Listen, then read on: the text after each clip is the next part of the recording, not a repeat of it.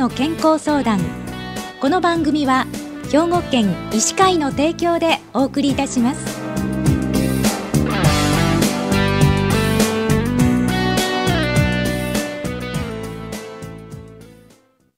みんなの健康相談ご案内の広市加子です。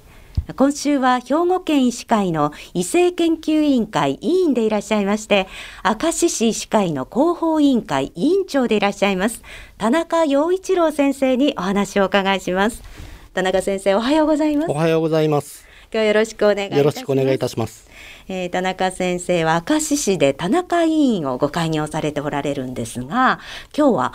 明石市の市民フォーラムについてお話をお伺いさせていただきます、えー、明石の市民フォーラムっていうのはもうすっかり恒例になっていますね。はい。昨年で第24回を迎えております。別動隊としてですね、はい、21世紀の健康づくりシリーズというのもありまして、はい、これはもう第75回年に2回やっておりますからえそれぐらい続けているようなあフォーラムが、まあ、明石にはあるわけなんです。はい、はい、でまあ、あのこの明石市民フォーラムというのはですねあの市民とのコミュニケーションの場でもあるんですね。はい、でよく明石医師会は一味違うなどとですね、まあ、あのお褒めの言葉でですね医師からも市民からも高い評価をいただいているようなんですが、はい、その大きな要因はですねこの市民フォーラムを積極的にやっているということにあるような気がいたします。まあ、市民フォーラムというのはあ市役所とかあまあ、保健所要するに行政側もですねあの参加されますので、うん、まあ、市民のみならず行政とのコミュニケーションも医師会は取れると、はい、これがですね有事すなわち例えば今年のコロナのようなですね、まあ、続いておりますけれどもそのような際にスムーズにあの動くことができたりですね、はい、えそういうメリットがあるわけなんですね。うん。で特にこのコロナ禍であの連携というのは重要でしたね。そうですね。あの行政が何を考えているかそして医師会が何を考えているかこれはそれぞれね分からないとやっぱり物事というのは進みませんから、はい、これは急にできるようなもんじゃないんですね。まあ、20年間以上にわたってフォーラムを続けているそういうようなものが蓄積することが大切だと思いますね。うんまあ、チーム力っていうことなんですね。そうですね、えー、このようなあ相互理解が進むことによって市民も含めてですね、えー、有事の際にチーム力が発揮されるとあそういうようなあメリットがあることが、ま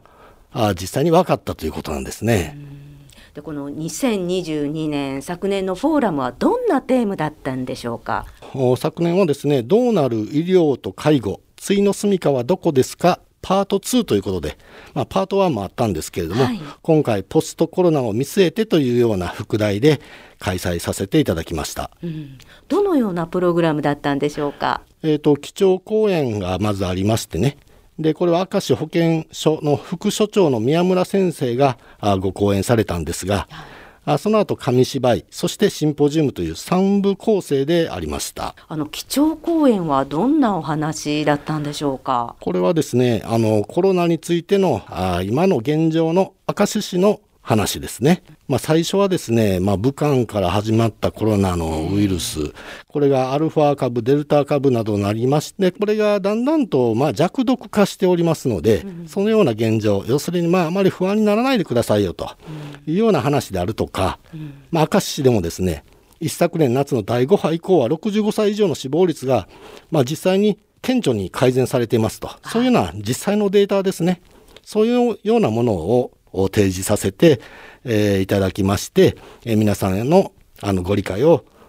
いただいたというようなところですね。年齢が高い方高齢者の方っていうのが、まあ、コロナにかかった時どうするかということで人生会議っていうのがありますね。その人生会議のお話も出たそうですね。そうですね。まあ人生会議というのはこのあのコロナに限らず必要なんですね、はい、例えば今お一人様も多いですよね、えー、えー、そういうような場合に実際まあどのいろんな施設がありますけれどもそういうような施設でついの住みかになるのかとかですね。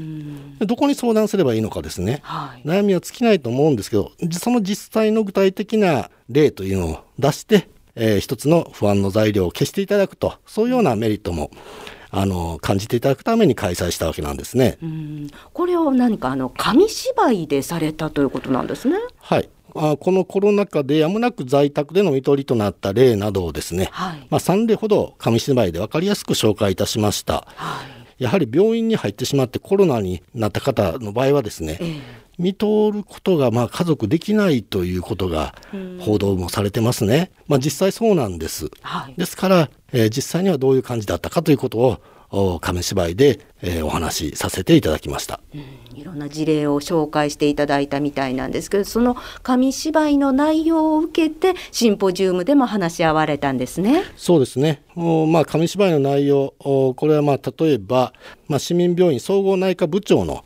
坂本健三先生などあの出席していただいたんですけどね。あのこの看取りができない理由につきましてねあの一時ちょっと緩和されたようなんですよ。うん、うん、だけども緩和しますとねやはりね経路不明のコロナ感染が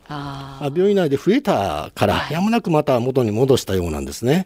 そういうような貴重な話も伺えましたしね。でまあ他あの在宅医療をやっておられる鈴木内科クリニック院長の鈴木幸太郎先生えー、いろんな施設がありますけれどもその相性についてお話しいただきましたですね。これはもう人と人との相性なのでねだから実際に行ってみて、えー、相性が大切であると。だからご自身で感じる相性が大切であるというお話をいただきましたですね鈴木先生には。じゃあの対の住処を選ぶにあたってこう大切なことっていうのは何なんでしょうか？介護施設がですね増加傾向にありましてまあ、病院で亡くなるものという時代がしばらく続いたんですけど、今、病院で亡くなる方というのは8割に、まあ、下がっておりましてね、うん、ほぼほぼ100%だったのが8割に下がりまして、そして在宅で亡くなる方というのは1割なんですね。うん。で介護施設というのがですね老人保健施設でありますとか特別養護老人ホームなどがありますね。で有料老人ホームはピンからキリまでありますね今サービス付き高齢者住宅という賃貸住宅もありますですよね。このようにいろいろ選べるような時代になってるけれども実際どういうものか周知されてないですね。はい、このようなこと我々もあまり、えー、知らないことも多いんです。だからこういうものを実際に我々があ取材もしますからねあのそれを患者さんがあよく知っていただくための材料を我々が提供してですねで実際に見学したりして相性を見極めてで大丈夫だと思っていただくということが大事だと思いますね。じゃあこの明石市民フォーラム今年も開催されますか？あ、あのこれはですね、あの本当に市民と行政とそして医師会との大切なコミュニケーションの場であってね、えー、大切なものと考えております。今後も継続していきます。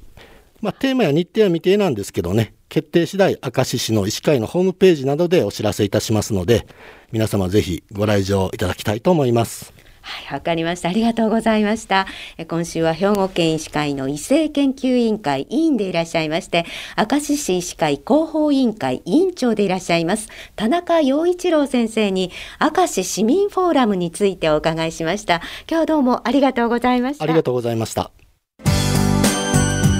みんなの健康相談。ご案内は、広市千子でした。この番組は、兵庫県医師会の提供でお送りいたしました。